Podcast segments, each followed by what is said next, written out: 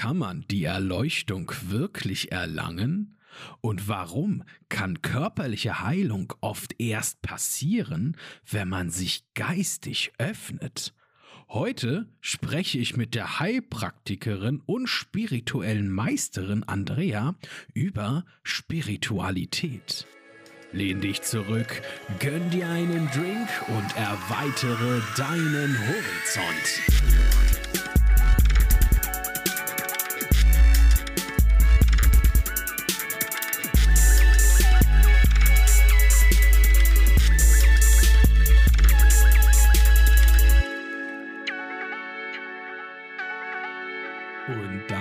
Herzlich willkommen bei einer neuen Episode hier von Auf einen Drink. Heute mit einem neuen Gast, den darf ich hier begrüßen, und zwar die liebe Andrea.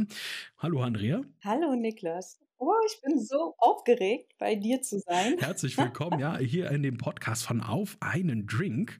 Und wir haben uns heute ja versammelt oder getroffen, um, um über das Thema Spiritualismus zu sprechen. Und bevor wir hier einsteigen in dieses Thema, erzähl doch mal kurz von dir, wer du bist, Andrea, für die Hörer und was du so machst und was, beziehungsweise was du mit Spiritualität zu tun hast. Ja, und jetzt fängst du genau mit meiner Lieblingsfrage an, lieber Niklas. Ja.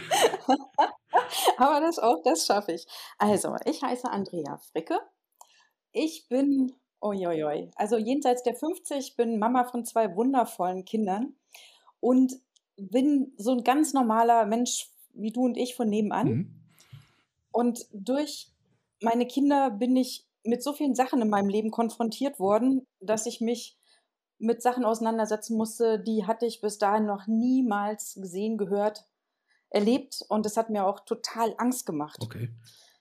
Und so bin ich halt irgendwie zu meiner Berufung gefunden. Also ich glaube, die Berufung hat mich gefunden, weil ich ähm, über meine vielen Ängste und Depressionen hin zur Heilkunde gefunden habe. Also ich habe alternative Heilmethoden ausprobiert, kennengelernt und dann festgestellt, dass ich da drin auch ganz gut bin, das mit anderen Menschen, andere Menschen zu begleiten auf ihrem Weg zu mehr Gesundheit, mehr Ganzheit, mhm. mehr Sein. Okay. Und wie bist du da hingekommen? Hattest du denn so ein, hm, heutzutage nennt man das, glaube ich, Aha-Erlebnis oder so eine Erleuchtung? Hattest du sowas? Also Erleuchtungsmomente hatte ich auch schon mehrere, aber das hat mich nicht dahin gebracht. Ähm, also, also zur Heilpraxis, ne? Oder zur Spiritualität. Wohin hättest du mich jetzt Na, gerne? ich habe mir hier aufgeschrieben, äh, dass du eine spirituelle Heilerin bist. Hm, das ist interessant. Also, ich. Oder erzähl ja von deiner, von deiner Heilpraxis. Also von, von Berufswegen bin ich Heilpraktikerin. Das ist sozusagen in der Berufsordnung das, was da festgeschrieben ist. Ja. Und was ich aber selber seit ein paar Jahren sage, ist, ich bin spirituelle Meisterin. Ach. Und spirituelle Meisterin ist, dass ich das für mich bin, weißt du? Ich habe meinen spirituellen Weg gemeistert mhm. und bin sozusagen im Frieden und in der Liebe mit mir und dem Leben. Und deswegen nenne ich mich spirituelle Meisterin. Ah, du bist quasi mit dir im Reinen. Von, genau. Von, von innen und von außen, nehme ich mal stark an. Ja, total. Das hat, das hat sehr, sehr was Buddhistisches irgendwie gerade, wenn ich das so höre. Ich habe zwar nicht so, also klar, man beschäftigt sich mit verschiedenen, hm, nicht nur Religionen, sondern auch verschiedenen Lebensarten und das, was du beschrieben hast, so dass du von innen und von außen quasi, ja, rein in, mit in dir im Reinen bist, hört sich sehr buddhistisch an. Ja, total. Also ich habe das auch am ehesten, würde ich es im Buddhismus oder im Zen-Buddhismus ganz speziell wiederfinden. Ja. Also da gäbe es viele Parallelen, aber ich habe mich damit nie auseinandergesetzt und beschäftigt. Das ist eher sozusagen eine Kontemplation mit mir und dem größten, höchsten Potenzial, was es gibt und was mich zu den Einsichten und Erkenntnissen geführt hat, mit denen ich heute lebe. Ah, wenn wir da schon mal bei sind, wie würdest du persönlich denn den Begriff von Spiritualismus definieren? Ja, gar nicht. ich bin überhaupt gar kein Fan von irgendwelchen Definitionen. Ich würde dir eher zuhören, wenn du das machst. Ich finde, du hast so eine unglaublich tolle Art, äh, Dinge darzustellen. Das ist ja das, wo ich überhaupt auf dich aufmerksam geworden bin. Also so, okay. Stimme finde ich mega und ich finde auch diese Art, wie du die Themen offenbarst und vorbereitest, so beeindruckend, dass ich ja aus dem Grund ein Fan von dir geworden bin. Vielen, vielen, vielen Dank für die warmen Worte. Er begeistert mich immer wieder, äh, wenn ich da Leute dazu zu irgendwas bewegen kann. Ne? Aber wenn du mich jetzt so persönlich fragst, was ist oder was wäre für mich Spiritualismus? Ne? Spiritualismus ist halt immer so eine Sache. Wie sieht man das? Zum einen, ich bin halt auch ein sehr, sehr wissenschaftlich begeisterter Mensch und äh, sehe, ich kann mich halt für, mh, mm, für, ja, wie nennt man das? Für fantastische Sachen sehr begeistern, aber für mich muss das immer so einen wissenschaftlichen Hintergrund haben. Und Spiritualismus, das hat sehr viel, nicht nur mit Religion, mit Glauben zu tun, sondern ja, das ist teilweise auch in, in Konflikt mit halt mit wissenschaftlichen Dingen. Ich glaube schon, dass es eine Art von spiritueller Ebene. Ich rede jetzt ja auch von verschiedenen Ebenen, von verschiedenen Dimensionen. Habe ich ja mit verschiedenen Kumpels ja schon mal hier darüber gesprochen, dass Spiritualismus oder eine spirituelle Welt losgelöst ist von unserer physischen Welt. Zum Beispiel, das jetzt erstmal so ganz grob erklären, wo ich hingehen würde, wenn man mit mir über Spiritualismus reden würde. alles klar. Also für mich ist es alles das nicht. Ja, ja, das ist äh, das genau, das hat das hat aber auch verschiedene Art An Ansichtssachen auch. Ja, also ich ähm, weiß, dass unglaublich viele Strömungen sozusagen aus der Esoterik oder aus dem Okkultismus alles der Spiritualität zusortiert wird. Aber für mhm. mich ist es eigentlich so was, also wie die höchste Wahrhaftigkeit, die sich in allem ausdrückt. Und insofern kann Wissenschaft Spiritualität nur ausdrücken, weißt du, aber nicht schmälern. Und nee, aber auch nur bedingt erklären. Bis jetzt, ja, aber ich denke mal, dass wir ja auch noch nicht am Ende angekommen sind und nee. dass da noch vieles, vieles, vieles unerforscht ist. Und äh, deswegen wird das auch immer und immer mehr erklärbar werden. Dieses Bewusstsein und dieses, was eben nicht dinglich ist, was man eben mit nichts beschreiben kann, diese höchste Intelligenz im Universum. Und ja. das ist für mich sozusagen das, dieses darauf ausrichten und dieses Glauben an dieses höchste Prinzip, was in allem enthalten ist, was nichts ausschließt, nichts trennt, weißt du? Das ist ja so die, hm, so eine universelle Kraft, uni, universelle, universale natürliche Kraft, was das angeht, dass, dass wenn du das hier gerade so ein bisschen so erzählst, das erinnert mich auch un, unheimlich stark so an schamanische Sachen zum Beispiel, ne? Die haben ja auch solche sowas, du, ich weiß jetzt gar nicht, wie ich das großartig erkläre oder wie großartig benennen soll auch, aber das, was, also der, der Kontrast, also was heißt Kontrast, aber das, wie wir beide diesen, diesen Begriff Spiritualismus sehen, ist doch schon etwas, etwas differenziert auch. Ich finde deine Ansicht sehr nicht nur interessant, sondern ich, ich sag mal so, mir ist die jetzt nicht auch nicht ganz unbekannt, dass man das eher so auf, auf so geistliche, nicht fassbare, andere Ebenen, Ebene sieht, also jetzt nicht Ebene in Form von wirklich einer Welt, sondern. Ja, ja keine eine, Dimensionen, ne? So. Ja, also, ich weiß immer nicht, wie ich das anders ausdrücken soll. Mir kommen ja. auch ganz, ganz spontan, kennst du diese Hopi-Indianer aus, aus Amerika? Die haben ja, ja auch, auch, solche. Ja. ja, die, die kamen ja auch, auch so eine Art von Ansicht, was Spiritualismus angeht. Das ist auch irgendwas sehr geistlich, feinstofflich, glaube ich, trifft es auch immer ganz gut, ähm, diese Spiritualismus angeht. Ja, also du findest es im Prinzip auf der ganzen Welt, in allen Religionen, aber eben auch in allen ähm, Naturvölkerwissen, was weitergegeben wurde. Und es war ja auch hier, wo wir leben, sehr ja, bekannt und vertraut. Ja, bis verbreitet es sozusagen, auch. Und auch verbreitet, bevor es eigentlich kaputt gemacht wurde von der Kirche.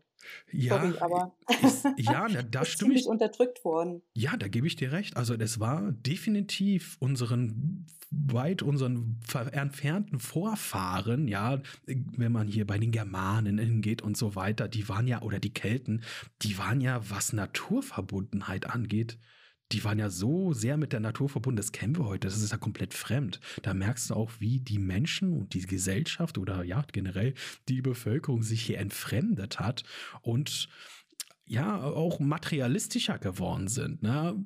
Ich sag mal so, die Wissenschaft ist jetzt auch nicht ganz unschuldig daran, dass die Leute denn eher so mehr so Daten Glauben schenken, als denn wirklich sich spirituell weiterzubilden. Ja, diesen Anschluss hat man denn doch irgendwo denn verloren. Hm, vielleicht. Also ich, weißt du, wie ich da hingefunden habe, ich mache jetzt nochmal den Schwenk zu der Heilpraxis. Ja. Also ich habe ja oh, 20 Jahre habe ich aktiv eine Heilpraxis geführt und Menschen unterstützt im, ja, im Sinne ganzheitlicher Gesundheit. Und ich habe halt am Anfang, so die ersten Jahre, war ich sehr körperbezogen. Ja, also ich meine, ich selbst hatte eine Depression, meine Tochter hatte ganz viele Allergien, ganz Neugeborene und ganz viele Allergien. Mhm. Wir waren mehrfach im Klinikum, einfach weil es eine akute Situation war. Und das war, ich habe halt einfach eine Alternative zur Schulmedizin gesucht, aber natürlich ganz nah an dem, was man irgendwie noch kennt. Ja. Und das waren so meine ersten Jahre auch in der Heilpraxis, ganz stark geprägt von körperlichen Prozessen. Dann habe ich festgestellt, dass diese körperlichen Prozesse nicht immer so drauf anspringen. Und dann habe ich festgestellt, okay, die Psyche. Die Psyche ist also auch ein ganz wesentlicher Teil.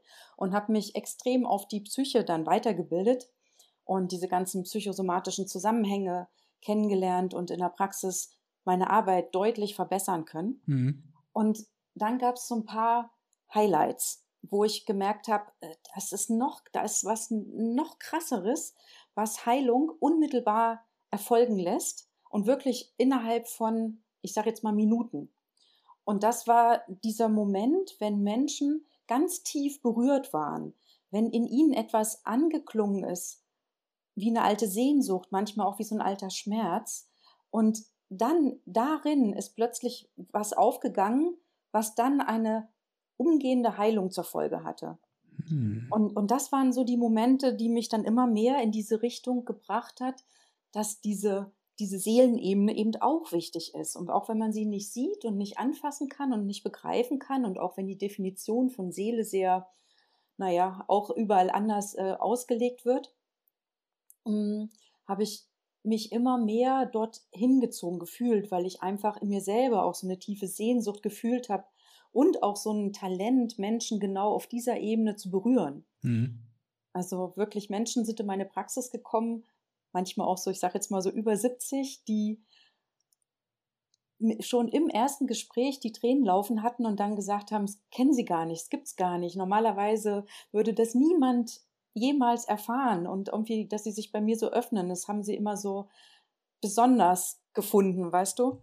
Das ist, das ist interessant. Ja, dann scheinst du ja auch ja, so ein gewisses Handling, so eine gewisse Aura denn auszustrahlen, was die Leute sich wahrscheinlich erstmal richtig wohlfühlen und dann ja, aufgehen, wie so eine Blume, weißt du? Bup. Ja. Zum Beispiel. Genau. Aber wo, wo, du das angesprochen hast, das mit der Psyche, das kann ich sogar bestätigen. Ne?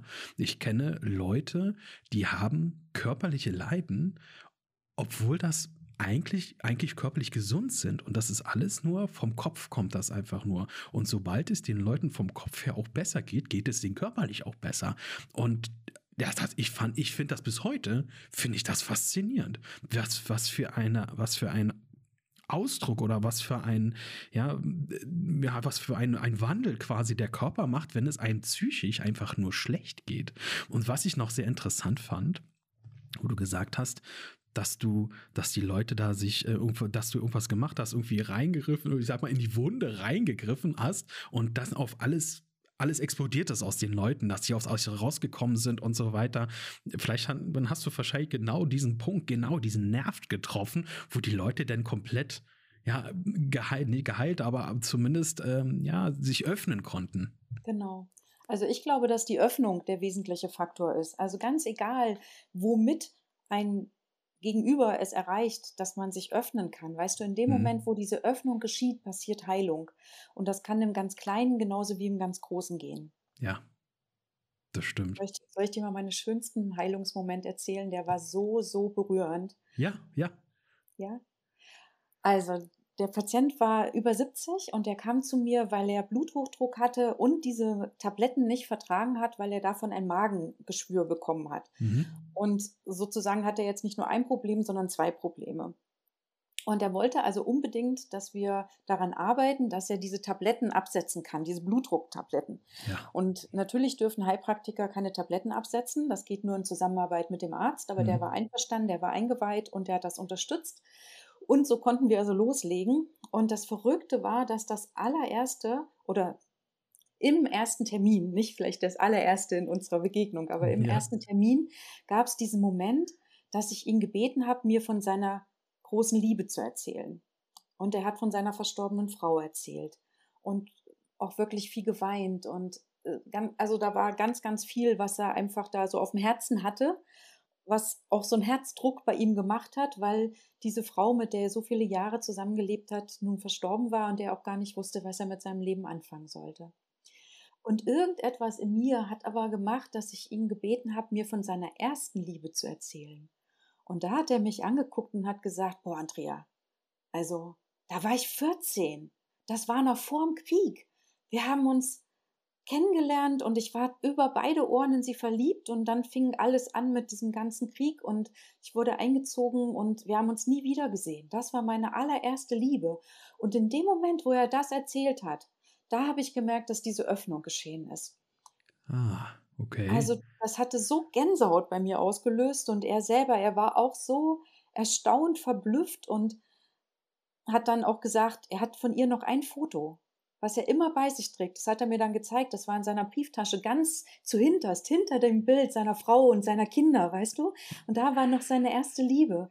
Wie süß. Und auch seine Frau wusste davon. Also das war kein Geheimnis, ja. Es war halt einfach aus einer anderen Zeit, vor dem Krieg und nach dem Krieg, so. Und naja, und auf alle Fälle ist in der Folge davon passiert, dass er diese Blutdrucktabletten absetzen konnte und sein Magengeschwür ausheilen konnte. Wir haben vielleicht drei Termine zusammen gehabt. Und das ist so, das gehört für mich zu den Highlights, weil man ja immer sagt, weißt du, jemand über 70 und die Arterien sind ein bisschen enger und da gibt es eine Vorerkrankung. Das heißt, das kann man nicht einfach so, nur weil jemand sich an seine erste oder große Liebe erinnert. Das kann nicht das aufbrechen, dass diese Veränderung erklärbar ist. Und scheinbar ja doch. geschehen. Ja. scheinbar Ich ja bin doch. Zeuge davon. Und das, Das- Allerschlimmste ist, es ging noch gut weiter. Er Ja. hat nämlich tatsächlich noch eine Frau kennengelernt, die er dann auch geheiratet hat. Und ich war zur Hochzeit eingeladen und Och. ich habe mich sehr, sehr, sehr geehrt gefühlt. Wow. Und er hat immer gesagt, ich bin seine Engeline und ich habe ihm das Leben wieder geschenkt, was er eigentlich schon aufgegeben hatte. wow, also ein größeres Kompliment kann man ja gar nicht bekommen eigentlich. Das sehe ich auch so. Das ist ja, Ja. der Wahnsinn.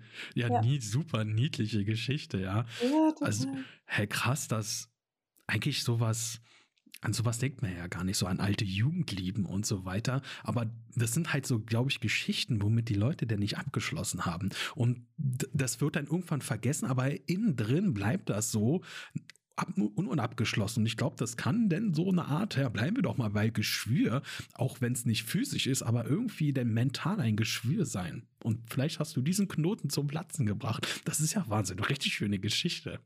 Wow. Ich hatte mal, ich habe ja ähm, eine, eine Podcast-Folge, und zwar genau die erste Podcast-Folge mit deinem Sohn Enrico gehört. Heißt doch Enrico, oder? er heißt Enrico. Wunderbar. Liebe Grüße, Enrico, wenn er, die, wenn er sich mal anhört. Ich habe die gehört und ich finde, ich finde ihn generell, ich finde ihn obercool, wenn ich so ehrlich sein darf, ja. Ich finde sein Outfit richtig gut. Bei mir Ja. hat er denn, äh, bei mir hat er denn den Vogel abgeschossen, wo er denn mit Dragon Ball anfing und mit Star Wars und so weiter, ja. Ja, hat er total gut, sofort ja. bei mir einen Stein im Brett gehabt. Und äh, wenn du jetzt gerade bei dieser Geschichte bist, in dieser Folge hattest du auch eine Geschichte erzählt über eine Patientin oder eine, eine, eine, eine Frau, die eine, die ein Kind verloren hat, glaube ich. Genau. Okay, du bist echt die Herzschmerzgeschichten hier. Ja, aber das genau da, Gänsehautmomente, da ja. habe ich auch ah, mit offenem Mund, ich so, wow, heftig. Vielleicht magst du die einfach nochmal Geschichten für unsere Hörer, äh, nochmal erzählen für unsere Hörer hier. Ich, äh, also, man muss dazu wissen, dass es wirklich, das gehört in eine Zeit, wo ich selber noch so weit weg war von Spiritualität oder von irgendwie solchen Erscheinungen, äh, die für wahr zu halten, dass ich also selber in dem Moment quasi offenen Mund hatte, ne? Okay, Ja. ja. ich erzähl's, ich erzähl's. Also die Patientin kam zu mir mit einem Kinderwunschthema. Und während wir uns unterhalten haben über dieses ganze Thema und ich habe früher mit kinesiologischen Techniken gearbeitet, wo man ganz viele Balancen macht, um das Unterbewusstsein mit dem Bewusstsein in Übereinstimmung zu bringen, also eine Harmonie zu erzeugen und eine Kohärenz herzustellen, ähm, hat, hat sie erzählt, dass sie eine Fehlgeburt hatte.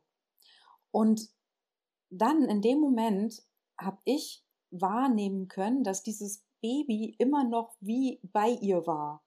Also es schwebte irgendwie immer noch in ihrer Aura, nennen wir es mal so. Ich habe Ja. damals auch keine, nicht, keine Ahnung von Aura gehabt, aber es war so in ihrem direkten Umfeld, konnte ich halt wahrnehmen, dass dieses Baby immer noch für sie da war, ganz nah. Und dann habe ich sie darauf angesprochen und sie hat gesagt, es ist so, das, das ist immer noch da, ich fühle das auch so.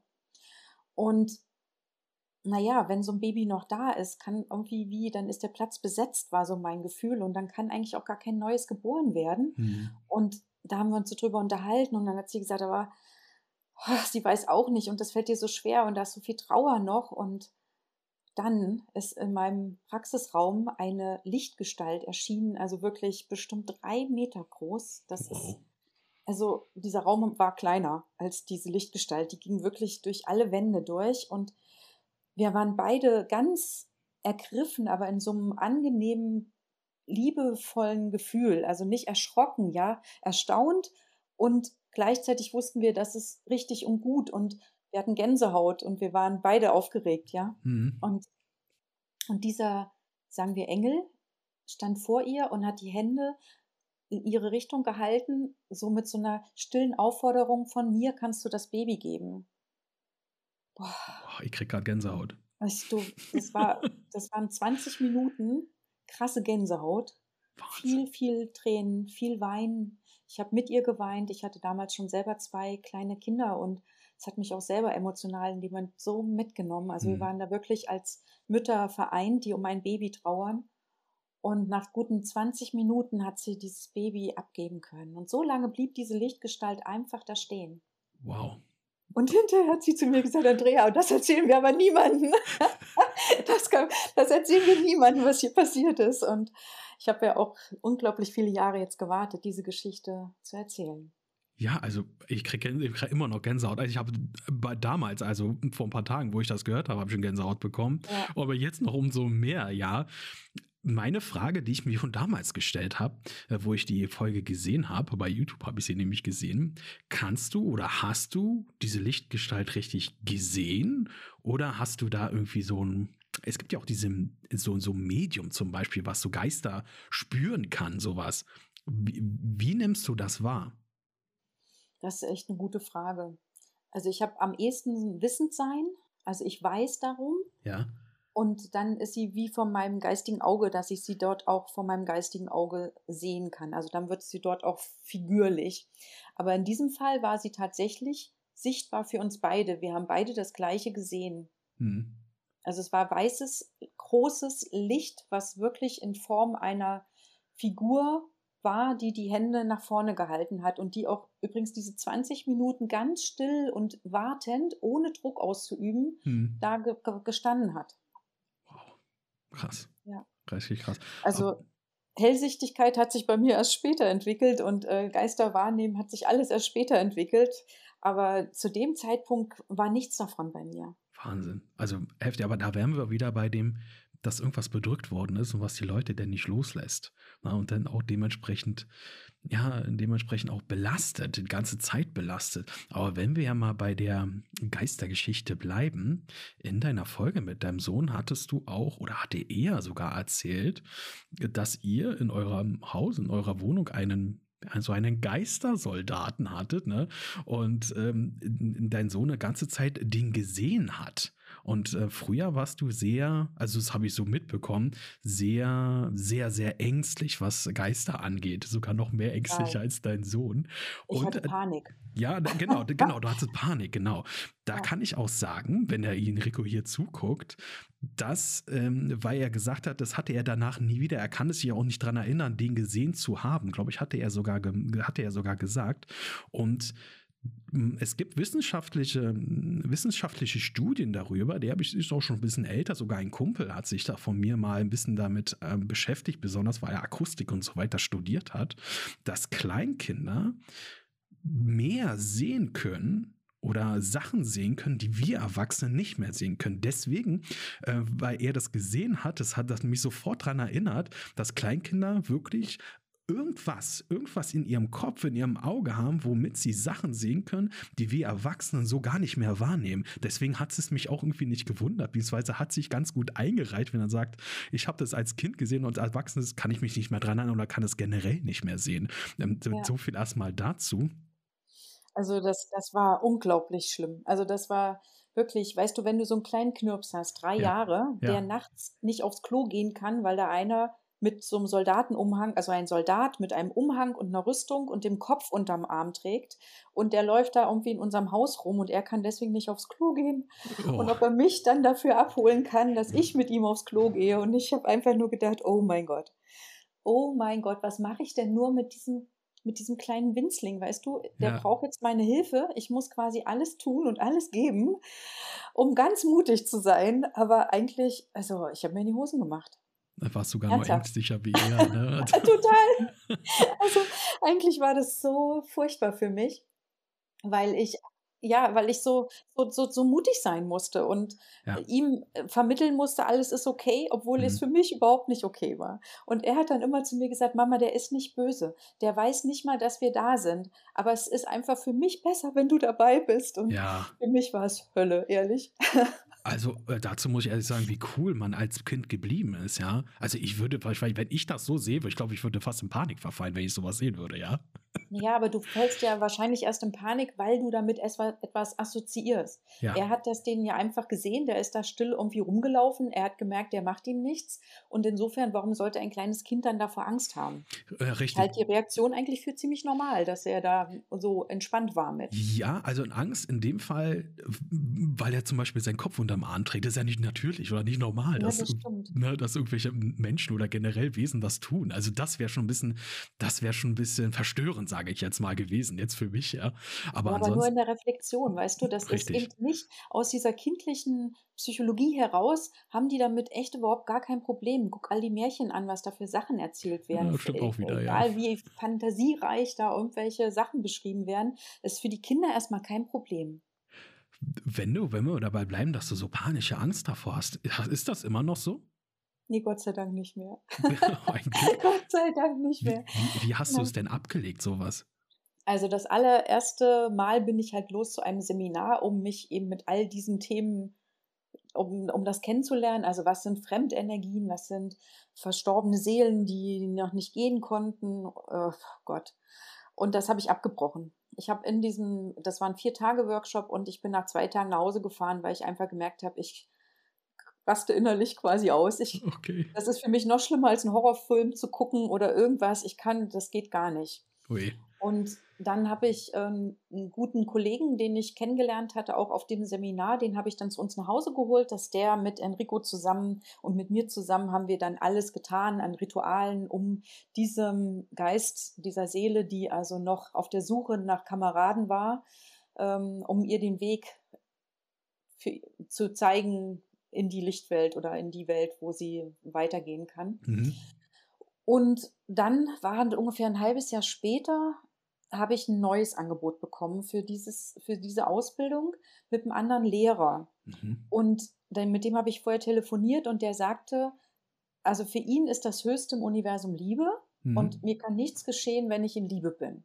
Und das hat bei mir irgendwie so 'n Nerv getroffen, wo ich so gedacht habe: „Ja, guck mal, das ist irgendwie alles, was ich bis jetzt erlebt und erfahren habe, war immer so, dass am Ende war es immer in Liebe“, weißt du? Mhm. Es blieb nichts übrig, was gruselig war, auch nicht mit diesem riesigen Engel oder auch nichts mit diesem Soldaten und gar nichts. Ja. Und dann habe ich mich noch mal drauf eingelassen, bin losgefahren, habe diese 4 Tage mitgemacht und bin wirklich ganz versöhnt und ganz, äh, im Frieden damit wieder nach Hause gekommen, mit diesem Wissen, dass eine verstorbene Seele im Prinzip ist wie ein Mensch, nur ohne Körper, Mhm. Die ein mit einem Problem zurückgeblieben ist, was es herauszufinden gilt, damit man ihr helfen kann, den Übergang zu gehen. Auch sehr sehr interessant, weil ich dann auch immer ich muss immer an irgendwelche Mythologien denken dabei, ne? Zum Beispiel Ja. bei den alten Griechen und so weiter.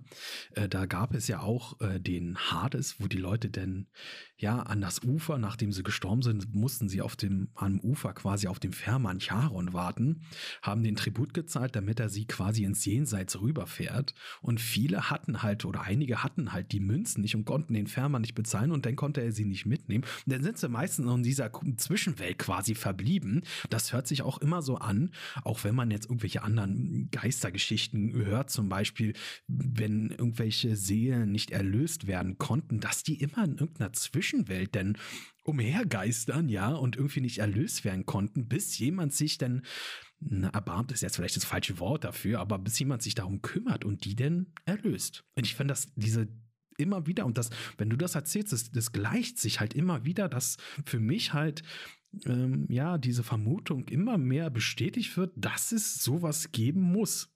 Irgendwie ja, ne? Irgendwie schon, ist ja. bei mir auch so. Genau.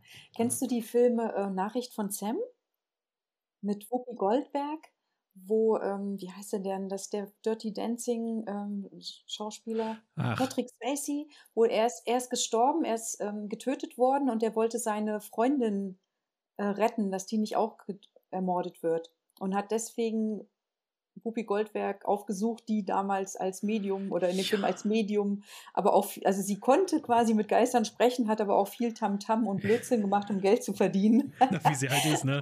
Nee, nee, aber ja, doch, es kann sein, dass ich den mal, aber das ist schon Jahre her, wo ich den gesehen Ja, habe, ja, aber ja. wo du gerade erklärt, ja, Moment, irgendwie kommt mir die Storyline irgendwie noch bekannt vor. Ja, doch, doch, richtig, ne? Oder ein anderer guter Film ist Six Sense. Ja, Ja, so guck ich mal. kann tote Und, Menschen sehen.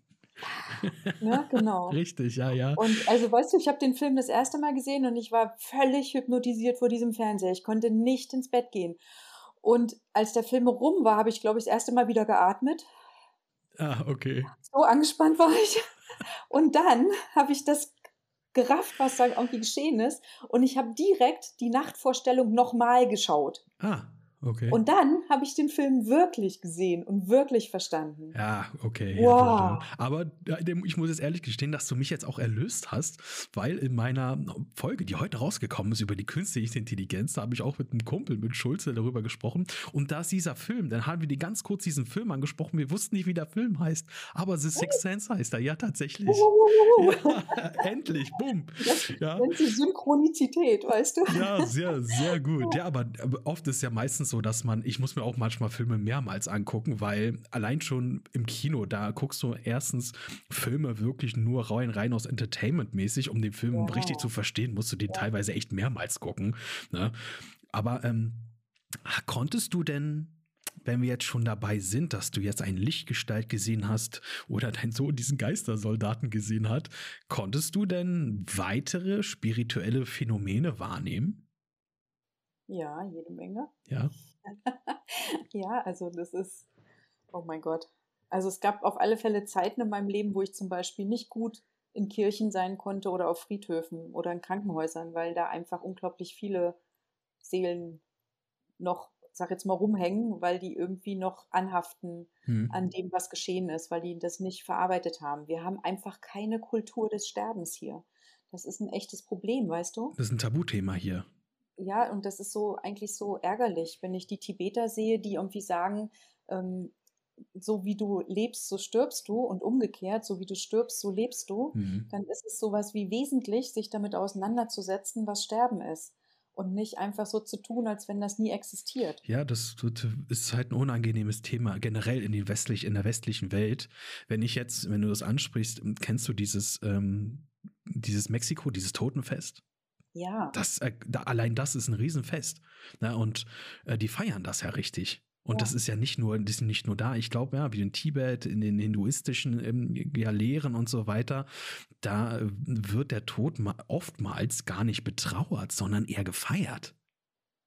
ja. Das ist auch sehr interessant, ne? Also wir Also für uns befremdlich, ne? Ja, Aber ich finde es mittlerweile extrem gut, weil äh, das, also weißt du, wenn, stell dir doch einfach mal so diese Szene vor, ja, da liegt jemand, der die ganze Familie geliebt hat. Also nehmen wir zum Beispiel mal meine Oma, ne? Die Ja. ist verstorben und das ist ein Mensch, der ist mir sehr, sehr, sehr wichtig und herzlich gewesen. Ja. Und sie liegt auf diesem Friedhof. Und nun stellen wir uns mal vor, letztendlich ist alles Bewusstsein. Es geht ja nicht um den Körper, sondern es geht um Bewusstsein.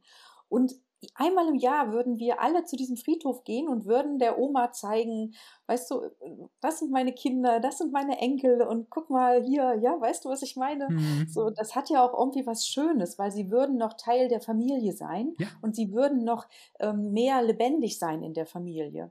Und bei uns ist es eher so, das Thema wird dann sowas wie, oh Gott, die Oma ist gestorben, die ist nicht dabei, es ist traurig. Ja. Und dann wird sie ja eher ausgegrenzt, weißt du, aus dem Geschehen, weil niemand traurig sein möchte an so einer Feier.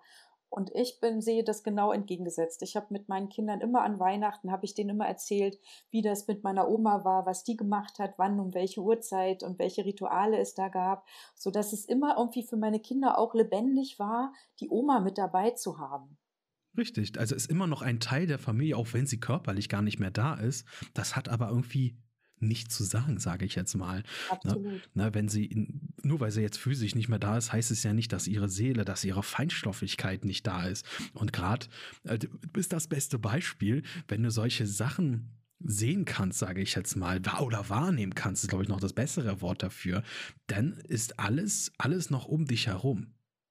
Ja. Auch, auch, wenn sie nicht mal da ist. Da fällt mir auch, deswegen habe ich hier gerade ein bisschen gesucht, ne, ein, ein, schönes Star Wars-Zitat vom Meister Yoda dahingehend, wo, das, wo ich mir, das ist mir schon mal eingefallen, wo ich sage, da hängt ganz, ganz viel Wahrheit dran. Er sagt nämlich in Episode 3 war das sogar, der Tod ist ein natürlicher Bestandteil des Lebens. Frohlocke und jauchze für diejenigen, die in deiner Nähe, welche zur Macht übergegangen sind. Sie betrauern, tun wir nicht und wir vermissen sie auch nicht. Mhm. Da steckt sehr, sehr viel Wahres drin in diesem Satz. Absolut, ja. Ja. Ja, das ist unsere westliche Kultur hier. Ne? Das ist halt immer, wir sind hier sehr praktisch veranlagt. Wenn du tot bist, bist du halt tot und dann ist vorbei. Das finde ich sehr traurig, sehr deprimierend irgendwie, aber auch irgendwo. Ja, aber ich meine, selbst wenn, wenn das der Fall wäre, dann hätte das ja auch was, was trotzdem in sich abgeschlossen wäre. Aber ich erlebe hier, dass Menschen eben das nicht abgeschlossen haben. Nee. Und das ist dann wieder ein Problem, was sich dann natürlich auch irgendwo körperlich, seelisch niederschlägt und Menschen unglücklich sein lässt, ihr Leben lang, ja. Richtig, genau. Wenn sie damit mit Verstorbenen auf, ist ja egal, wie, wie nah die, sie den Personen waren, aber manchmal denke ich auch, vielleicht hängen ja die Seelen oder ähm, diese, ja, diese verstorbenen Menschen noch an ihren eigenen Verwandten, weil sie halt die ganze Zeit betrauert werden und weil sie daran irgendwie an der physischen Welt nicht abschließen können. Das denke ich mir manchmal auch, denn trauer ja. nicht, lass die einfach Person einfach gehen. Sei froh, dass du mit ihr gelebt hast. diese Zeit solltest du nicht, äh, diese, diese Zeit solltest du feiern, dass du diese Zeit mit ihr erlebt hast. Ja, und jeder kann ja auch in dem Moment, wo er sich an jemanden erinnert, ihn in seinem Herzen willkommen heißen. Und dann wirst du die Präsenz wahrnehmen können, jetzt genau. in diesem Moment, weißt du? Richtig. Und das ist für mich gelebte Liebe. Und dann ist auch derjenige tatsächlich nicht wirklich verschwunden, nee. sondern der ist immer noch präsent. Der ist immer noch präsent. Wenn du die Person so sehr liebst, dass du dich ewig an sie erinnert hast, erinnern kannst, auch gut mit, ja, nicht nur positiv, sondern auch generell so erinnern kannst, dass du sie in deinem Kopf lebendig halten kannst. Das ist doch was Schönes. Mhm. Also und nicht immer so, oh nee, hinterher trauern. Bin ich eh kein Fan davon. Großartig, aber gut, man kann sich dann irgendwie dann doch na, nicht, nicht so gegen wehren, wenn man so selber ein bisschen emotional, ähm, Mensch, Mensch ist halt nun mal so emotional. Ähm, wenn wir aber beim bei diesem Thema sind, beeinflussen denn irgendwelche religiösen Überzeugungen deine Arbeit oder auch vielleicht auch deine Patienten? Was ist das denn für eine Frage? Warte. Puh. Also auf alle Fälle spielt es mit rein, ja, ja. weil jede Form von Überzeugung hat natürlich immer, ähm, ich sage jetzt mal ein Geschmäckle, was ja irgendwie auf uns wirkt. Und in, in dem Moment, wo jemand von etwas überzeugt ist, ist das erstmal seine Realität. Mhm. Okay, und ich kann jemanden, also ich selbst bin religiös, also ich bin katholisch aufgezogen worden, auch sogar streng katholisch, mhm. habe mich dann aber später von der Kirche getrennt, weil ich einfach mit dem, was Kirche daraus macht, einfach nicht einverstanden bin und nicht zufrieden bin und für mich auch das nicht gelebtes Christentum ist, was ich dort erfahren habe. Ja. Aber ich mag ähm, zum Beispiel Christus als Weg und als Vorreiter und als Avatar, wie es so schön heißt, mhm. ähnlich Buddha, mag ich die sehr und finde einfach auch ihre Lebenswege und die Art und Weise, wie sie vorgelebt haben, dass es eben gehen kann, in Liebe zu leben und gewaltfrei, ja, und ja. trotzdem präsent und wohlwollend und wertschätzend zu allen das finde ich äh, super erstrebenswert. Und insofern, das würde eine Prägung sein, die ich habe, Ja. aber ich hafte nicht an. Also ich bin trotzdem darin frei, ich zu sein. Okay, du bist jetzt nicht so extrem beeinflusst davon, ohne dass du dich davon lösen kannst. Hast du das denn bei deinen Patienten anders, dass du so ganz tief religiöse Menschen denn hast? Natürlich. Und da ist immer ganz, ganz, ganz wesentlich, ja, dass das nie eine Frage sein darf, in welcher Weltanschauung, Religion derjenige ist. Das ist völlig egal, ob er, was weiß ich, den Autogott verehrt. Ja. Dann müssen wir alles so finden, dass es mit seinem, seiner Religion passt, weil diese Berührung und diese Öffnung nur geschehen kann, wenn eine Übereinstimmung in dem Moment da ist. Ja, wenn derjenige zumacht, weil er damit nicht einverstanden ist, weil er sowas wie ablehnt, weil er mit der Idee nicht, nichts anfangen kann, dann ergibt es ja keinen Sinn, weißt du, dann würde keine Öffnung und keine Heilung geschehen können. Deswegen bin ich immer, also ich biete immer verschiedene Sachen an, wenn ich mit jemandem zusammenarbeite, mitunter auch verschiedene Bilder, verschiedene Geschichten, bis derjenige andocken kann an die Sprache oder an das Bild, was ich, an das Modell, was ich gewählt habe, Hm. um sich da mit leiten zu lassen, damit er sich öffnen kann dafür, weißt du? Ja. Und ich bin völlig frei davon. Mir, für mich hat das keine Relevanz, welches Bild oder welche Anschauung wir da benutzen. Hast du bei deinen Patienten auch Skeptiker bei dir, die erstmal auch total vielleicht auch voreingenommen zu dir hingehen? Gott sei Dank nicht mehr. Nicht, nicht mehr. Ja, nicht mehr. Aber ich meine, natürlich äh, gab es das am Anfang extrem viel. Ähm, mittlerweile ist es so, dass Menschen nur zu mir finden über Weiterempfehlung. Und wer schon mal von mir gehö- erzählt bekommen hat, hat ja schon auch Infos bekommen, wie ich so drauf bin. Also das, die kriegen immer zu hören, wenn du nicht mehr weißt, wie es weitergehen soll, wenn du keine Ahnung hast, was dir helfen könnte, geh zu Andrea. Hm. Die arbeitet ganz unkonventionell, die wird dir merkwürdige Fragen stellen, die wird mit dir vielleicht komische Sachen machen, du findest es vielleicht spooky, Ja. aber probier es aus. Und das heißt, zu mir kommen immer Leute, die schon eine Öffnung dafür haben, dass sie sagen, okay, ich bin an diesem Punkt, dass ich nicht weiter weiß und ich bin zu allen Schandtaten bereit, sozusagen. Okay. Aber das ist dann, äh, aber heutzutage ist es nicht mehr so, dass du wirklich das mh, Leute, sage ich jetzt mal, unfreiwillig zu dir kommen, weil sie dann irgendwie keinen anderen Ausweg mehr sehen und dann, ähm, ich sag mal so, viele Leute verklären ja solche Sachen auch als Hokuspokus oder so weiter, ja. Also es ist ja alternativ, was du machst. Nehme ich mal stark an, oder? Nicht mehr, nur ausschließlich, aber okay. kann ich schon auch noch. Ähm, nein, es, es gibt Menschen, die skeptisch sind und die dürfen skeptisch sein. Es Mhm. gibt Menschen, die sagen, ich glaube nicht daran, was du machst und das ist auch okay. Ja, weil der Glaube muss ja nicht an mich gehängt sein Ja. oder an was ich tue, sondern was das Einzige, wohin sozusagen ein, wo ein Ja bestehen muss, ist der, die Bereitschaft, es zu erlauben, dass Ja. wir zusammenarbeiten. Und insofern ist Freiwilligkeit die Voraussetzung. Ne, Sonst sollte es nicht gehen. Ja, man sollte, man sollte offen für die Sachen sein, auch wenn die Ja. Leute stark spirituell sind. Und ähm, gerade im Christentum ist ja, ja vieles dann halt auch als äh, ja, Scharlatanerei so deklariert, wo ich gesagt habe, warum? Die Leute beschäftigen sich ja teilweise auch nicht, hört man meistens davon hören, sagen, habe ich das gehört, ne? Ähm, das ist immer ganz wichtig, dass die Leute da unvoreingenommen und offen vor allem, dass das auch angehen, weil ich glaube, das ist das ist der Schlüssel oder das ist zumindest der ein Weg zum Erfolg, um sowas auch zuzulassen, so eine Heilung. Ja, also offen sein reicht. Unvoreingenommen sind Menschen erst, wenn sie ja ganz viele von ihren Themen losgelassen haben. Ja, Ansonsten sind sie extrem voreingenommen. Und, ne, und, aber offen sein reicht. richtig. Und am Anfang hattest du gesagt, du bist spirituelle Meisterin, richtig? Also gibt es Ja, so eine, ist, nee, ist wahrscheinlich nicht so, aber vielleicht auch, vielleicht doch etwas ähnlich wie so ein Handwerkerberuf. also das hat damit zu tun, dass ich ähm, in meinem früheren Leben, ganz viel früher, ja, Ja, habe ich meine Schneiderlehre gemacht. So direkt nach der Schule, weil ich noch nicht wusste, was ich werden will, habe ich erstmal eine Schneiderlehre gemacht. mhm. Und wenn man eine Schneiderlehre macht, ist man erstmal so ein Azubi, ne? Du weißt, die werden, die werden zum Kaffee schicken, äh, zum Kaffee kochen geschickt, die werden ja, zum ja, holen, zum Nahtauftrennen, zum Raum ausfegen. ja, na klar. Und irgendwann darf man Geselle sein und dann darf man auch schon selber Sachen nähen. Und dann kommt man ja irgendwann und darf Meister sein. Und wenn man Meister ist, dann darf man sozusagen den Kunden betreuen und darf diesen Maß nehmen und darf die Sachen zuschneiden und beraten und die Arbeit abgeben an die Gesellen. Ja. Und das ist, was ich sozusagen in der Spiritualität zu erfahren habe, dass ich also, ich war erst Azubi. Ich habe erst gelernt, irgendwie, was es da alles so gibt. Und da, mein Gott, es gibt verdammt viel und nicht alles kann ich empfehlen. Man muss nicht alles ausprobieren, um Himmels Willen. Ich habe so viele Fortbildungen gemacht und hatte immer das Gefühl, dass es aber nicht den Kern trifft. Also, dass es immer nur eine neue Technik ist, aber nicht wirklich spirituell. Also, also nachdem ich sozusagen alle möglichen Ausbildungen gemacht habe, habe ich entschieden, ich mache jetzt Meisterschaft ja.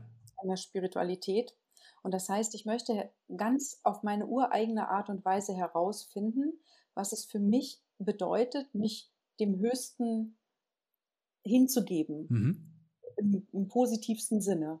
Also wie kann ich das höchste kosmische Wissen, Weisheit, wie kann ich dem dienen mhm. auf eine Art und Weise, die sowohl mir als auch dem Rest der Welt dient. Ja, ah, schön. Okay. Ja. Das ist, das ist gut. Und das ist jetzt meine Frage, die ich mir aufgeschrieben habe. Wann würdest du Leuten empfehlen oder raten, zu dir zu kommen? also. Wenn, ich weiß nicht, ob sie irgendwann, wenn sie irgendwelche naja, Probleme haben, höchstwahrscheinlich, irgendwelche Sorgen haben, äh, wann, wann bist du gefragt? Eigentlich immer dann, wenn alle konventionellen Sachen nicht mehr dahin führen, dass sie eine Lösung bieten. Also Dinge sind sehr chronisch oder sehr frustrierend, weil sich es einfach nicht verändert. Mhm. Und äh, dazu möchte ich aber auch gleich sagen, dass ich die Heilpraxis vor zwei Jahren zugeschlossen habe, ja. aufgehört habe, um nur noch ähm, sozusagen Menschen auf dem spirituellen Weg weiter zu begleiten, weil ich einfach gemeinsam mit meinem Sohn festgestellt habe, dass sehr viele Menschen auf dem Weg sind, mhm. sozusagen, sie sind erwacht und dann machen sie genau das wie ich. Sie machen unglaublich viele Ausbildungen, um neue Techniken zu lernen. Aber diese Techniken führen nicht dahin, dass sie ihr wahres Sein, dass sie dem näher kommen, mhm. sondern oft sind die Techniken eine Ablenkung oder sogar ein neuer Umweg und verhindern, dass sie mit sich selbst ankommen. Und ich durfte meinen Sohn begleiten in seinem, in seiner Meisterschaft und ihm zur Seite sein und er mir. Und jetzt haben wir uns entschieden, gemeinsam Menschen darin zu unterstützen, genau in diesem Prozess uns als Mentoren haben zu können, indem wir ihnen auch Feedback geben, indem wir genau mit ihnen rausfinden, wo sie sozusagen eher dem Ego verhaftet sind, ja. also irgendeiner, in irgendeiner Idee von irgendwo hin müssen und irgendwas wollen und irgendwer werden wollen, verhaftet bleiben. Das ist alles aus dem Ego heraus und führt nicht dahin, dass sie diesem wahren Sein näher kommen. Und Menschen, die diese Sehnsucht haben, dass sie ihrem wahren Sein näher kommen wollen, die dürfen sich natürlich super, super gerne melden. Das erinnert mich irgendwie ganz stark. Ich habe gerade so, so, eine, so eine Symbole im Kopf, als ob deine Patienten ein Schloss wären und du und dein Sohn, ihr seid der Schlüssel dazu. Ne? Dass ihr harmonisiert und die Leute aufschließt, richtig. Ohne dass sie das selber wissen. Also wirklich, dann kommen, dann kommen Leute denn auch zu euch, zu dir, hm, die ja, die äh, vielleicht auch keinen anderen Weg mehr sehen, bei denen sagt, vielleicht, wenn es jetzt auf, auf der ganz normalen Schulmedizin nicht funktioniert hat, vielleicht ist es dann auf mentaler Ebene und dann kommt wahrscheinlich dann ihr ins Spiel. Ja, und ich würde sogar so weit gehen, dass sie den Schlüssel auch noch selbst enthalten. Sie sind das Schloss und der Schlüssel. Ah. Und was wir helfen, ist, ihnen das heraus, mit ihnen das herauszuarbeiten. Wirklich, sie brauchen niemanden anderes. Alles ist schon in ihnen. Also wirklich in jedem von uns steckt alles für unsere eigene Erlösung selbst. Und das zu erfahren und das zu erforschen, das ist das, was wir machen. Ah, das ist schön. Das ist eine schöne, eine schöne Metapher, Mann. Ich glaube, hier, hier sagt man das, man ist selber das Problem, man ist aber auch selber seine Lösung. Absolut. Ja. Das ist, das ist Wahnsinn. Das ist schön. Das ist eine schöne, schöne Übergangsweise, ja lieber Andrea, ich habe jetzt keine Fragen mehr. Du hast mir jetzt so viele Fragen schon abgenommen, ja. Eigentlich wäre jetzt die letzte Frage tatsächlich gewesen, ob du ein paar Beispiele nennen kannst. Zwei Beispiele hatten wir schon. Hast du denn vielleicht noch ein drittes für mich? So was, was dich nochmal so geprägt hat? Also ich kann dir ja vielleicht mal erzählen von meiner schlimmsten Phase, ah. wo ich ähm, wirklich in so einer ganz, ganz, ganz tiefen Krise gesteckt habe, die maßgeblich mit dazu beigetragen hat, dass ich heute hier sitze und sage, ich bin spirituelle Meisterin. Das ist sehr interessant, denn, denn erzähl mal. Also, das fing alles damit an. Es ist, oh Gott, elf oder zwölf Jahre her. Ich weiß nicht, wie weit ich ausholen soll. Auf alle Fälle in dem Jahr davor hatte ich auch eine Krebserkrankung und hm. unglaublich mit mir gehadert, mit der Naturmedizin gehadert, mit allen Methoden, die ich kannte, gehadert, weil ich mir mit all dem, was ich wusste und kannte und mit allen Kollegen, die mich unterstützt haben, konnten wir das Krebsleiden nicht verhindern, also nicht rückbilden. Mhm. Und das hat bei mir zu einer Sinnkrise geführt und auch zu so einem Zusammenbruch von, ähm, ich werde meinen Beruf nicht mehr ausüben können. Also nee. ich kann einfach niemals wieder irgendjemandem gegenüber sitzen und eben was von Heilung erzählen, wenn ich selbst es nicht schaffe, meinem Körper Heilung zu ermöglichen. Mhm, ich verstehe schon, ja. Also das, das war echt, boah, ich habe alles in Frage gestellt, alles, mhm. wirklich. Mhm. Ich habe, hab, gab sogar so ein Punkt, wo ich so eine Bucketliste geschrieben hatte, weil ich einfach gedacht habe, ja, falls Sterben dran ist, dann will ich das aber noch alles erledigt haben und bereinigt haben. Und in dem Jahr ähm, achso, ich mache erst das gute Ende von der Krebsgeschichte. Ich bin operiert worden und es ist extrem gut ausgegangen. Am Ende war es so, dass der Arzt gesagt hat, also unglaublich, was da irgendwie passiert ist, aber es war mit einer kleinen Operation alles erledigt. Wow. Und der Arzt selber, der Professor, der mich operiert hat, hat zu mir gesagt, Frau Fricke, alles das, was Sie getan haben, wir wissen ja nicht, was gewesen wäre, wenn Sie das alles nicht getan hätten. Ich kann Ihnen nur sagen, dass jetzt dieser Moment, wie es jetzt nach der OP aussieht, so grandios gut ist. Das ist weitaus besser. Alle Heilung, die ich jemals beobachtet habe, wie das, was ich bei Ihnen sehe. Also irgendwas machen Sie gut und bitte tun Sie mir einen Gefallen und machen Sie Ihre Praxis wieder auf und machen Sie weiter, weil ich glaube, Sie machen einen guten Job. Wow. Und ähm, das hat auch für mich ganz viel nochmal Versöhnung mit der Schulmedizin gebracht. Ja. Also dieses Ereignis, das hat mich total ausgesöhnt mit Schulmedizinern. Davor war ich ein bisschen arrogant und überheblich und habe gedacht, wir Naturheilkundler wissen es besser als die Schulmediziner. So, aber ja, weißt du, ja, das kommt irgendwie im Umfeld, musst du, Ego muss da immer mal so ein bisschen durch und muss da mal sagen, nee, die können nichts und wir ja, können was. Ja. Ne? So, die Phase hatte ich halt auch und die war dann damit zu Ende, die Ära, wirklich zu Ende. Und seitdem habe ich wirklich tiefsten Respekt und äh, große Demut auch vor allen Ärzten und was die leisten. Unglaublich. Okay, und am Ende von diesem Jahr, was wirklich krass war, war ich krank. Ich war, es fing an mit einer Erkältung und dann nimmst du diese Kügelchen und dann hatte ich Halsschmerzen und dann habe ich das genommen und dann habe ich, weiß, ich hatte jeden Tag irgendwie eine andere Krankheit. Mhm. Und das Ganze vier Wochen lang. Dazwischen hatte ich auch Phasen von Fieber und Schüttelfrost. Ich hatte, körperlich konnte ich mich nicht bewegen, weil alle Muskeln geschmerzt haben. Und gleichzeitig wusste ich aber, dass was ich habe, ist keine Krankheit. Also ein tiefes Wissen in mir hat mir immer wieder gesagt, alles ist gut, das ist der Umbau deines Körpers auf eine höhere Frequenz. Also Materie ist halt dichter, ja, mhm. verdichtet. Und wenn etwas feinstofflicher, feinschwingender werden möchte, dann braucht ja auch die Materie eine Möglichkeit, feiner zu schwingen. Ja. Und mein Körper hatte das irgendwie noch nicht abgebildet. Ah, und okay. ich hatte quasi vier Wochen Umbauarbeiten, habe ich es dann äh, so genannt, die mich alles gekostet haben. Also ich war wirklich, wirklich körperlich super am Ende. Also das war, ähm, also vier Wochen dauernd krank sein und äh, nur Schmerzen oder nur irgendwie Symptome, die einfach krass sind. Jeder, der das schon mal hatte, wird wissen, das nimmt einen total mit. Und dann gab es die Nacht und ich weiß genau, das war die Nacht vom 6. Dezember. Ja. Und in der Nacht lag ich drei Uhr morgens wach und war, also ich war wirklich hellwach. Ja. Und ich habe so gesagt, also Gott, ich habe keinen Bock mehr auf diesen ganzen Kram. Hm. Ich bin jetzt bereit zu gehen. Weil irgendwie, ich will nicht mehr, ich kann nicht mehr, ich habe auch keine Ahnung mehr, was, was mir das noch bringen soll und wohin mich das führen soll. Ich ergebe mich sozusagen, hm. dann ist halt, hol mich ab. Ja. So, Scotty beam mich hoch, ja, ja. quasi. Und in dem Moment ist etwas Krasses passiert, weil es war wie ein riesiger Lichtball vor mir. Also das Zimmer war taghell und eine Stimme hat gesagt, was willst du denn? Also, ne, was willst du denn? Mhm. Und ich habe gesagt, ja, ich will Freude, ich will Lebendigkeit, ich will Menschen irgendwie zeigen, dass es mehr gibt im Leben als Leiden und Kummer und Schmerz und Krankheit und und dann war so eine ganz tiefe Stille da. Und dann war in meinem Herz dieses, wie so eine Antwort, so sei es. Wow. Und damit bin ich eingeschlafen. Und dann bin ich am nächsten Morgen aufgestanden und war wach und gesund. Neuer und Mensch. Fit. Ja. Neuer Mensch mit einer neuen Entscheidung und mit einer neuen Ausrichtung. Das ist wahnsinnig. Ich kann dieses Erlebnis sehr, sehr gut nachvollziehen. Ich hatte so ein ähnliches, wo, wo auch eine Stimme zu mir gesprochen hat. Und ich bin danach eingeschlafen. Ich stand da so danach, die ich, die Geschichte habe ich erzählt, glaube ich, in meiner anderen Folge. Da äh, sprach eine Stimme zu mir in meinem Traum, achte das sechste Gesetz. Das war eine männliche Stimme sogar.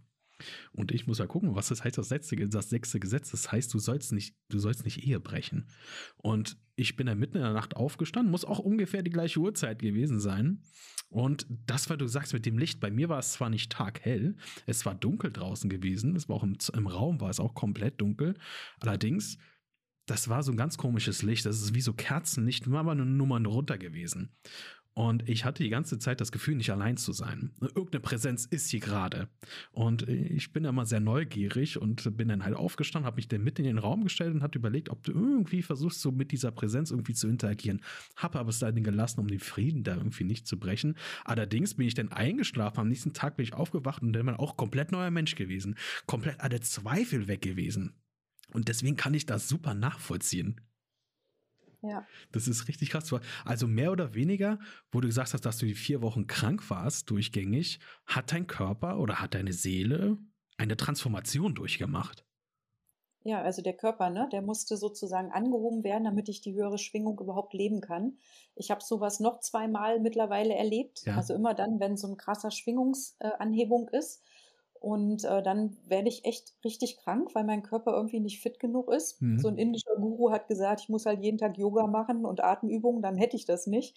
Aber da ich so eine faule Socke bin, mache ich das einfach zu oft nicht. Ja. und deswegen bin ich dann halt immer mal so ein paar Tage oder Wochen krank.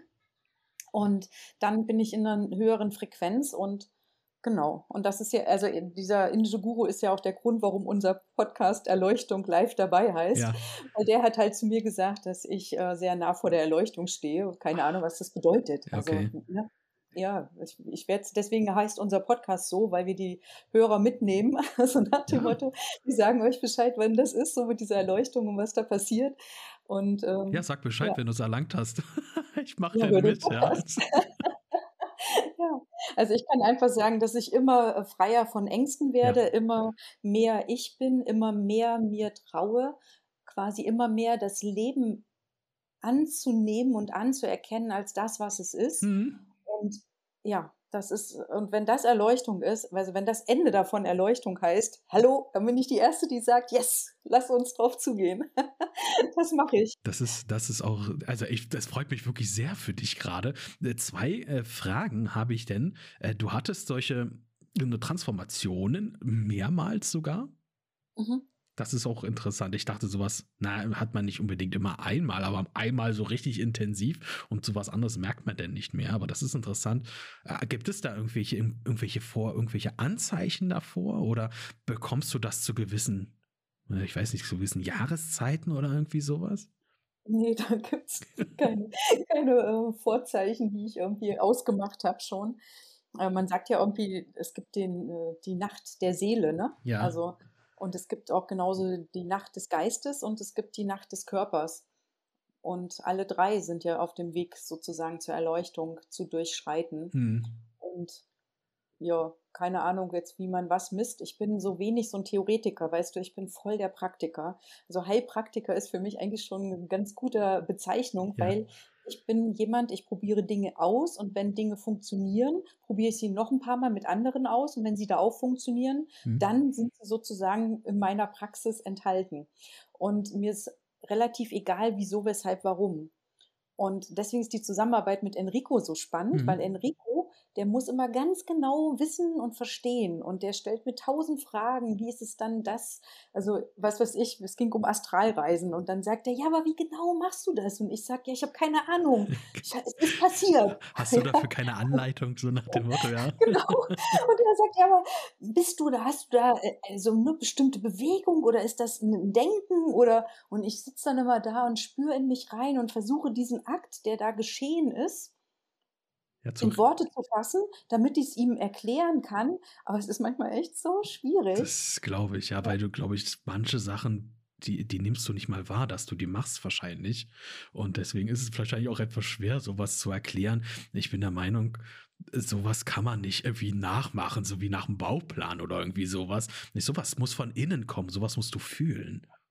Aber es gibt Kurse dafür. Zum Beispiel, wie machst du Astralreisen? Wie liest du eine Akasha-Chronik? Ja. Letztendlich, ja, mit, äh, mit höherem Bewusstsein ist das alles sowas wie natürlich zugänglich. Warum sollte man vorneweg Kurse machen, um irgendwelche Techniken zu erlernen, die es dann doch nur irgendwie halbherzig abbilden. Ja, äh, den, da bin ich voll auf deiner Seite. Ich glaube, diese Techniken sind ja grundsätzlich, glaube ich, ja nicht falsch, aber äh, das ist irgendwie so wie so eine wie so eine leere Hülse eigentlich, ja. Du hast zwar ja quasi die, die, die Hülle, aber du musst die selber füllen. Und wie du die füllst, das ist natürlich eine, eine andere Frage dann nehme ich mal so, so an. Aber wo du gesagt hast, so mit deiner, mit deiner Leuchtung, dass du sogar da kurz davor stehst, dass du denn, äh, ja, mit dir selber im Reinen bist und so, was du da alles erzählt hast, das klingt für mich jetzt auch erstmal sehr einfach. Also sehr einfache Sachen, die denn doch irgendwie sehr schwer sind zu erreichen. Na, wie gesagt, ich bin im Rein mit mir, ich bin immer so happy und bin fröhlich und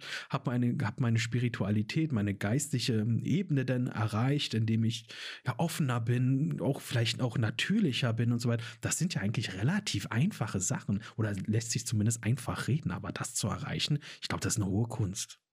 Also rückblickend kann ich dir sagen, es war echt harte Arbeit. Ja. es war wirklich viele, viele Jahre harte Arbeit.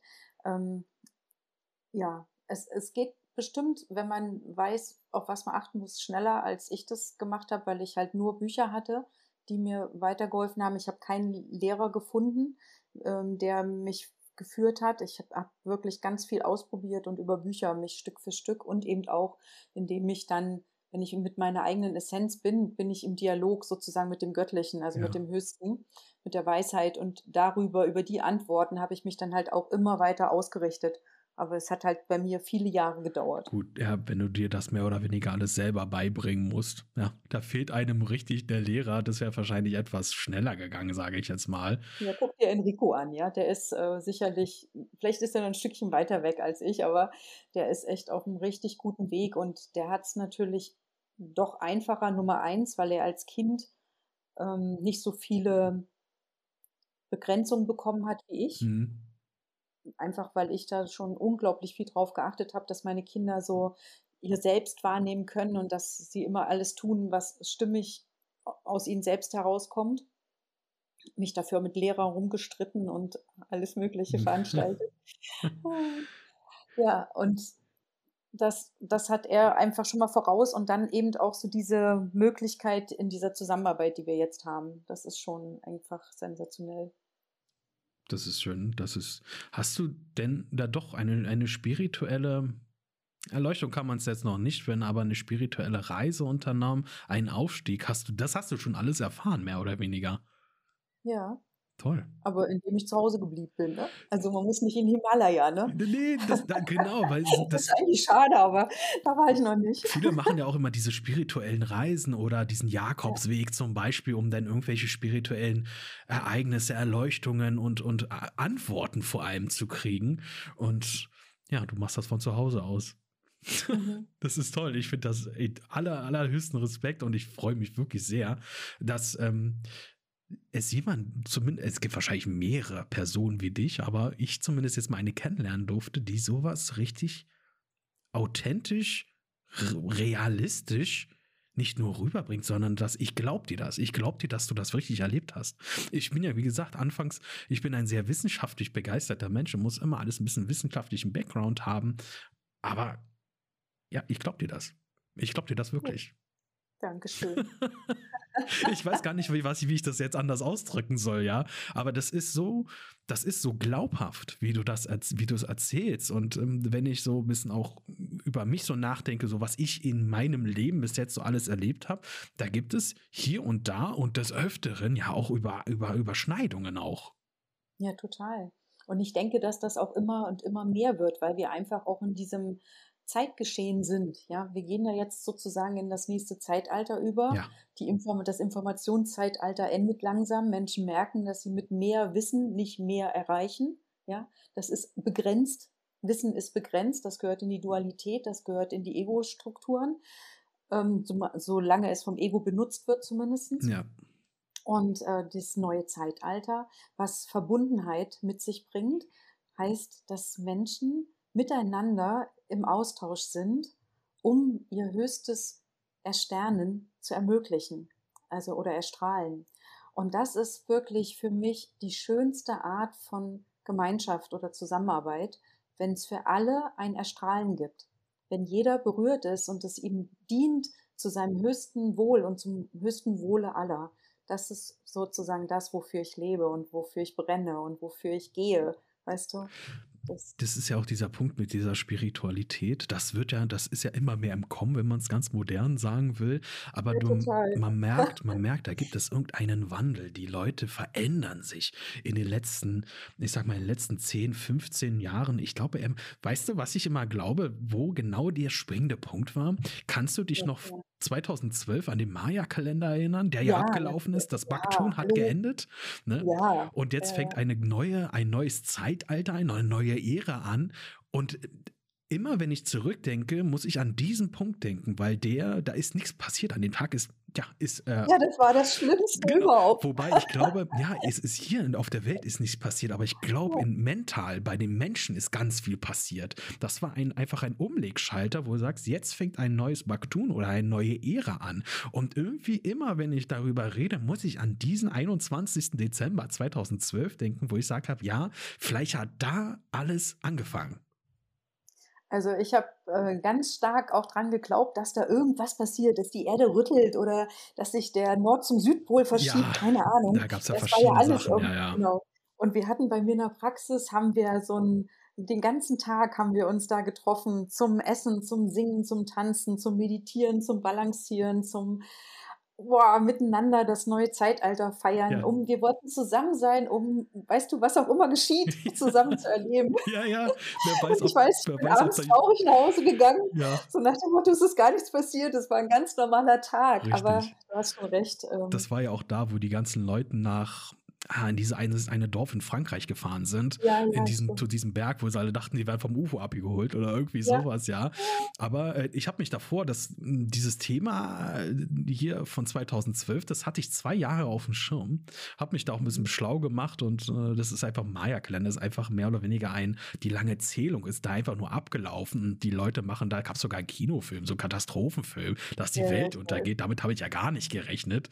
Also dass ich fand das sehr interessant, dass sich da die ganzen Leute verkleidet haben und so weiter. Ich fand das, irgendwo fand ich es ganz niedlich, aber hm, dass da wirklich was passiert, da habe ich eigentlich festgerechnet, dass da nichts passiert. Aber wenn äh, immer diese, aber seit dem Punkt, muss ich sagen, hat dieser, hat so eine spirituelle Welle eingesetzt, eine Transformation eingesetzt. Und irgendwie komme ich immer wieder auf diesen Tag zurück, wo ich sagte, vielleicht hat da wirklich, irgendwas mussten ja die Maya damals gewissen, gewusst haben. Niklas, ich danke dir auf alle Fälle, dass du diesem Tag für mich rückblickend jetzt noch Bedeutung zuschreibst, ja. der für mich so ereignislos äh, geendet ist. Und ich, äh, ehrlich, ich war frustriert an dem Tag, weil ich irgendwie dachte, oh Manno, ja, ja. jetzt, das war's jetzt. Keine Engel sind hier erschienen, ja, ich sitze irgendwie, die Erde schwebt jetzt nicht anders und durchs, durch den Kosmos. Nee, nee, nee. Die Bösen gibt's immer noch, Kriege gibt's immer noch, Hungersnot gibt's immer noch, verdammt, das kann doch nicht wahr sein. und immer schlimmer, leider. Aber vielleicht gehört das mit dazu. Ich weiß nicht, äh, äh, das habe ich, ich weiß gar nicht, habe ich das in irgendeiner Folge gesagt? Ich noch nicht.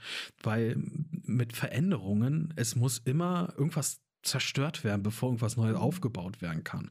Ja. Vielleicht muss dieses hier alles erstmal, na, wie auch immer, zerstört werden, mental erstmal zerstört werden, bevor es richtig aufgebaut wird. Und wenn was kaputt geht, geht es mit ganz viel Krach, mit ganz viel Lärm, mit ganz viel Tohuwabohu daher. Vielleicht muss man das auch erstmal alles einreißen und das braucht natürlich auch erstmal seine Zeit. Mhm. Ich empfinde das auch ein bisschen so, dass es erst schlimmer wird, bevor es besser wird. Das ist einfach vielleicht ist das so ein Erdengesetz. Ja, das gibt irgendwann mal diesen Peak, diesen Höhepunkt und da glaube ich, sind wir leider noch nicht. Der wird wahrscheinlich irgendwann mal kommen. Ich hoffe, äh, äh, dieser Kelch geht an uns vorbei, ja. Aber ja, aber ich glaube auch wirklich seit 2012, dass es da einen mentalen Wandel gibt und der mit Jahr von Jahr immer intensiver, stärker wird. Mhm. Also ich nehme das auf alle Fälle so wahr, wenn ich auch im Freundeskreis meiner Kinder schaue, was für unglaublich tolle junge Menschen mit einer Einstellung, die einfach wirklich äh, dem, dem entspricht, was ich vorhin beschrieben habe, Hm. dieses Win-Win-Win, weißt du, wo einfach für allen gedient ist. Und das, das sind so viele. Also ich sehe es wirklich bei der jungen Generation ganz, ganz viel. Ähm, in meinem Alter sind es eben dann eben auch Menschen, die auch auf dem spirituellen Weg sind. Ansonsten eher nicht. Und älter dann noch weniger. Aber das ist so viel mehr geworden und ich freue mich so sehr darüber, wirklich. Hast du denn m, bei deinem, bleiben wir mal bei deinen, bei deinen, bei den Kundenstamm, hast du denn mehr jüngere Leute mittlerweile oder sind das doch eher etwas ältere? Also ich kann sagen, es sind überwiegend Frauen, Okay. aber dann alle Altersgruppen. Alle Altersgruppen. Na, das wäre jetzt nämlich auch interessant gewesen, ob es jetzt in den letzten Jahren denn mh, verhäufigt mehr junge Menschen denn zu dir zieht, m, weil das halt ähm, ja immer, äh, vielleicht immer populärer, immer intensiver wird, dieser Spiritualismus. Daran könnte man zum Beispiel so einen Wandel ja schon irgendwie erkennen.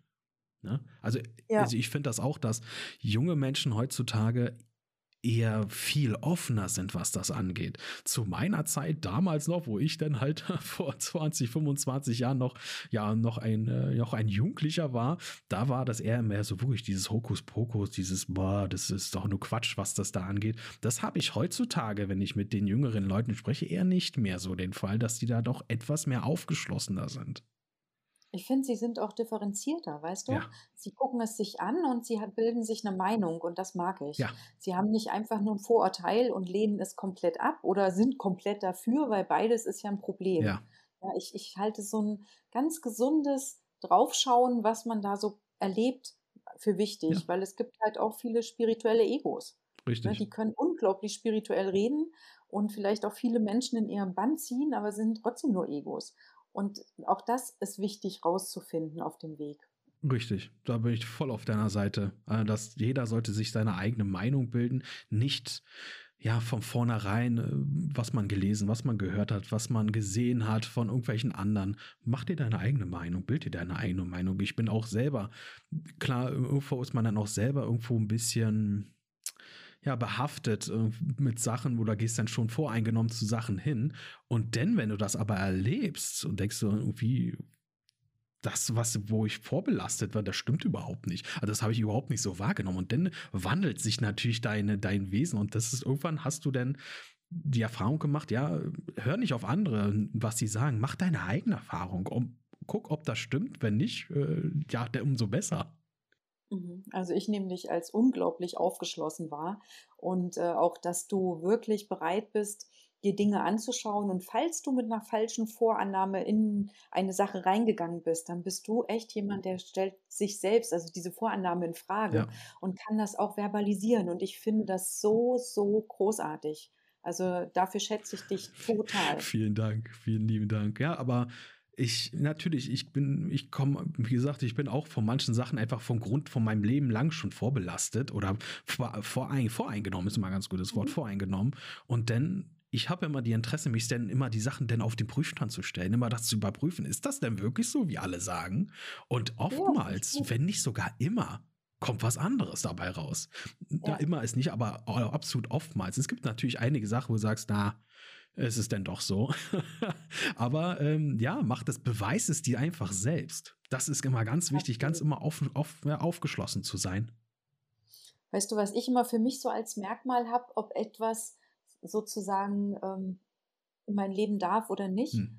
das ist, bereichert es, so zu, also macht es, dass mein Herzraum größer, voller wird, als er vorher ist dann darf es in mein Leben. Also das könnte ein neues Buch sein, das könnte ein Seminar sein, das könnte ein Gespräch sein, das könnte auch ein neuer Klient sein.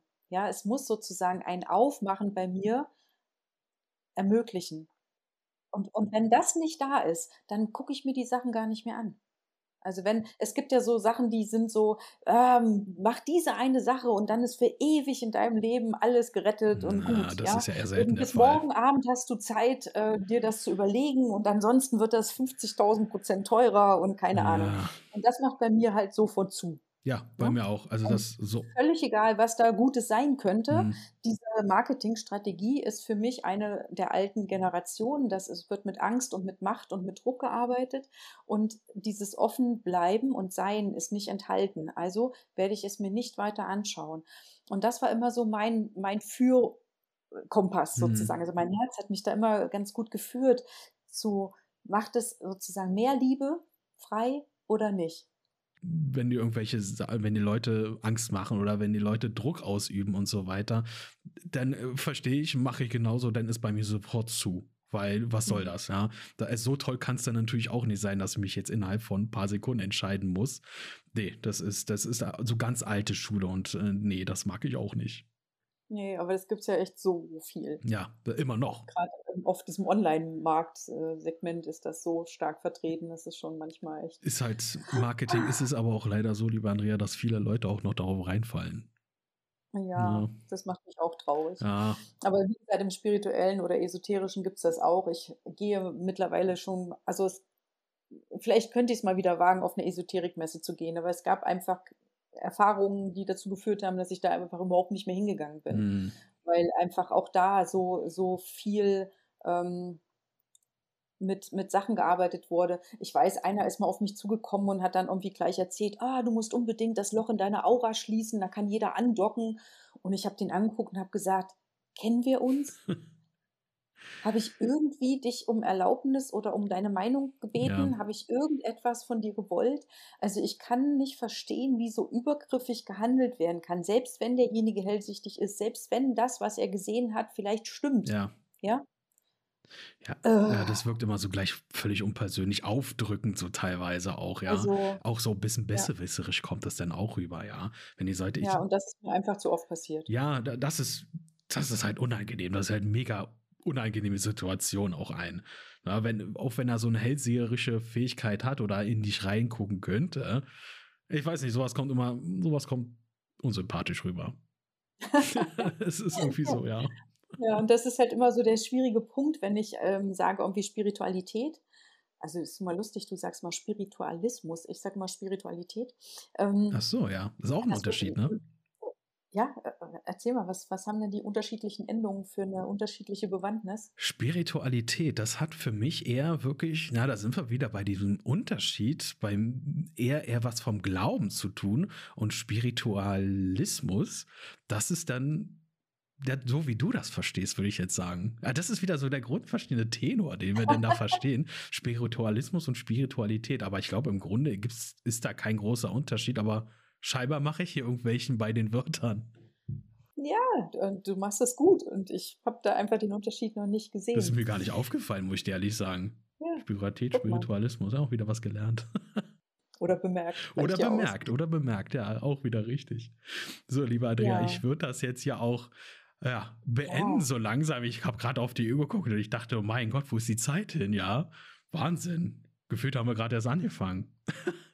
Ja, also ich fand es total kurzweilig und äh, total schön und ähm, erfreulich und herzfüllend. Herzfüllend, also, auf jeden Fall. Also das hat auch mal meinen Horizont auch wieder ein Stück weit erweitert. Dafür danke ich dir auch sehr für deine, für deine Erfahrungen und ja, für dein, für dein Leben, was du mit uns geteilt hast, was du ja mit mir oder mit generell mit den Leuten hier geteilt hast. Wahnsinn. Ich danke dir, Andrea, dass du hier bei mir warst. Vielleicht kriegen wir es ja noch mal hin, andere Themen noch mal zu besprechen. Gerne, von ja, mir aus gerne. sehr gerne. Und ja, vielen Dank, dass ihr auch hier reingeschaltet habt. Ich werde Andrea unten in der in der, in der Beschreibung werde ich dich verlinken und dein, äh, jetzt muss ich mal gucken, wie hieß das? Essenz? Ja. Essenz, ne? Ja. Essenz mit einer 5 vorne. Warum ist die 5 davor?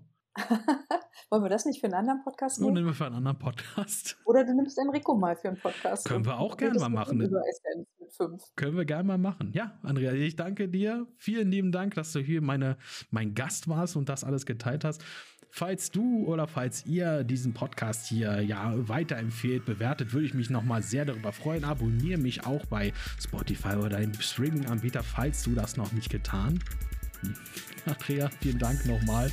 Ich danke dir auch vielmals. Und wir hören uns beim nächsten Mal. Tschüss. Tschüss.